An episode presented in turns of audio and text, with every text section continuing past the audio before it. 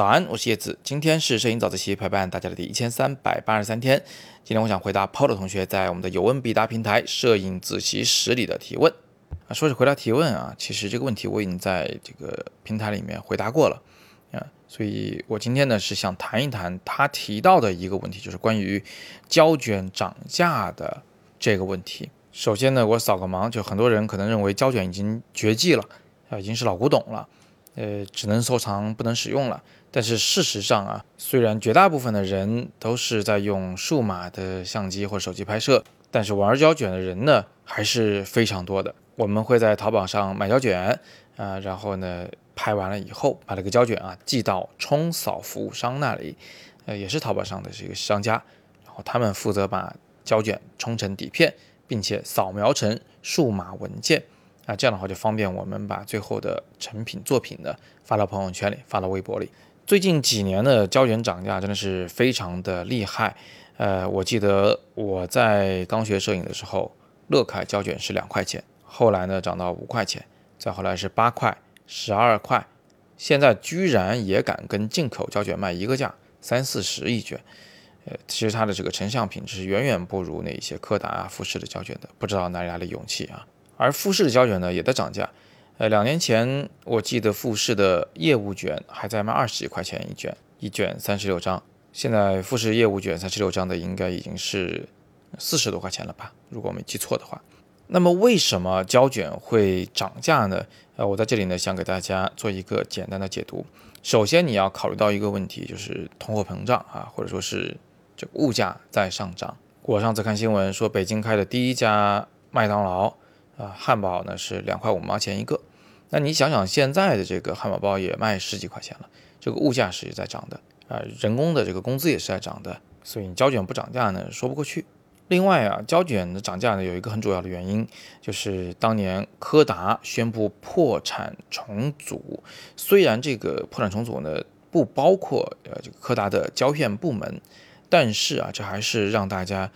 突然就发现了胶片已经走向了一个穷途末日。以这个事件为标志，再往后，呃，柯达和富士这样的主流的胶片厂商呢，就常常传出什么，呃，哪个型号的胶卷又停产啦，哪个型号的胶卷又减产啦，供不应求啊，这样的一些新闻。每次一有这样的新闻呢，胶卷的价格就在涨啊，因为玩胶卷的人恐慌啊，我们会去囤胶片。我见过很多人呢，是一冰箱一冰箱的囤啊，呃，买的人多，卖的这个量呢又少。胶卷价格自然上涨，这是一个市场规律。另外呢，这里有个细节，就是近几年玩胶片的人呢，实际上是在变多。呃，这跟整个产业的成熟有关系啊。有人可能会觉得好奇怪啊，这个胶片产业不是很多年前就已经成熟了吗？不是后来走下坡路了吗？对的。但是呢，它现在以新的姿态来适应了这个新的时代。淘宝上啊，现在有很多很多的冲扫服务商，注意啊，不是冲洗。也就是说，我们现在在冲完底片以后，不再洗照片了，但是会用扫描仪扫描底片。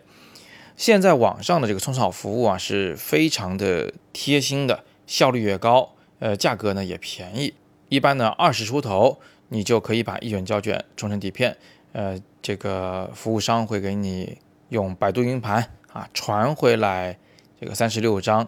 这个 TIFF 文件，就是无损的、无压缩的这种。呃，数码文件是对你这三十六张底片的扫描，这样一来呢，你就是胶卷寄出去两天以后，大概你就能收到数码文件了，你就可以用来发微博、发朋友圈啊，爱怎么显摆怎么显摆。这比以前我们去洗照片真的是要方便太多了，速度也大大的增加。那这个产业的成熟呢，呃，降低了我们玩胶片的门槛，让更多的人就加入了玩胶片的大军，呃，需求量。进一步的得到了增大，呃，胶片的价格也进一步的上涨。最后呢，Paul 同学提到这么一件事儿，他说入门卷涨价啊，非常非常的厉害。呃，这个呢，你要这么来考虑这个问题啊。以前我们是没有数码相机的，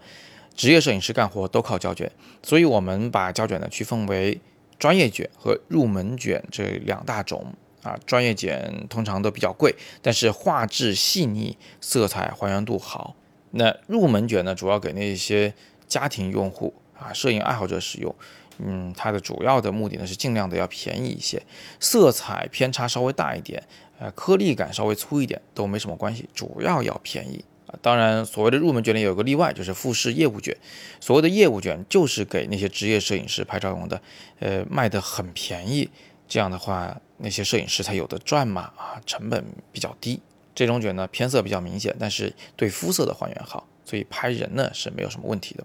好，以前我们分专业卷和这个入门卷，是因为啊，这个入门卷的画质不如专业卷。但是现在呢，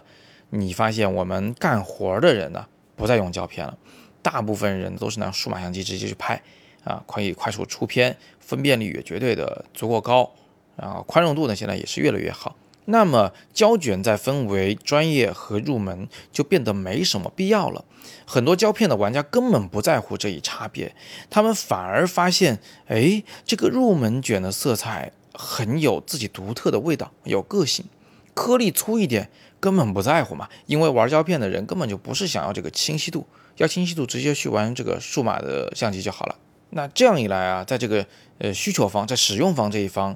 我们不再区分入门卷和专业卷，越来越多的人去购买入门卷，这就可能会推高入门卷的价格，直至呢把它推到一个跟专业卷类似的一个价格为止。那有人会担心胶片的价格会不会一路涨上去？呃，我觉得是这样子的。首先，它肯定还会涨，因为物价还是会涨，菜价还是会涨，工资还是会涨，所以胶卷价格肯定会涨。只不过呢，我觉得它的这个涨价幅度啊是有限度的。它不会一路狂飙上去，直到大家都买不起胶卷为止。这个情况不存在，因为市场是有调节作用的。